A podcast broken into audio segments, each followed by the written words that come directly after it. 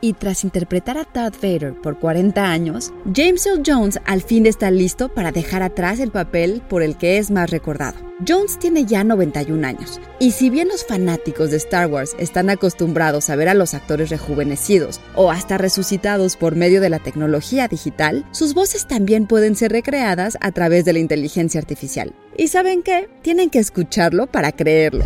I find your lack of faith disturbing. Institute.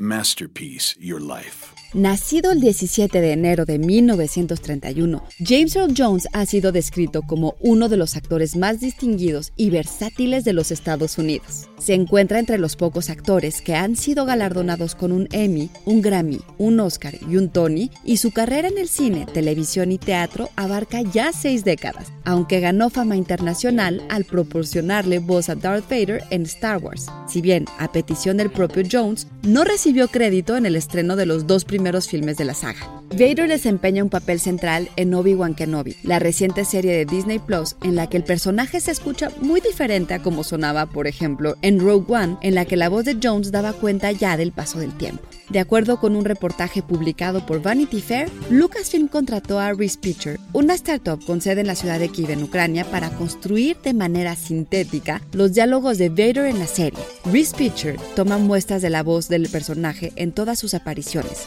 y hasta en tomas descartadas a lo largo de los años y en todos los medios disponibles, y echa mano de un algoritmo propietario y redes neuronales capaces de aprender a partir de toda la información para replicar las voces originales.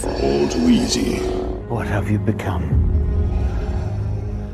I am what you made me. Cuando envejecemos, también lo hace nuestra voz y las de esos personajes que nos han acompañado por más de 40 años. Reese Pitcher es la compañía detrás de Luke Skywalker en The Book of Boba Fett. Lucasfilm los contrató pues las interpretaciones vocales que generan tienen ese toque humano tan difícil de replicar. En el caso de Obi-Wan Kenobi, además, los artistas de voz estaban trabajando en la serie mientras las tropas rusas cruzaban la frontera de Ucrania en febrero. En Obi-Wan Kenobi, tanto Jones como Reese Pitcher comparten el crédito por la voz de Vader, muy apropiado para un personaje que, como dice el viejo Jedi, es más máquina que hombre. Impressive. Most impressive.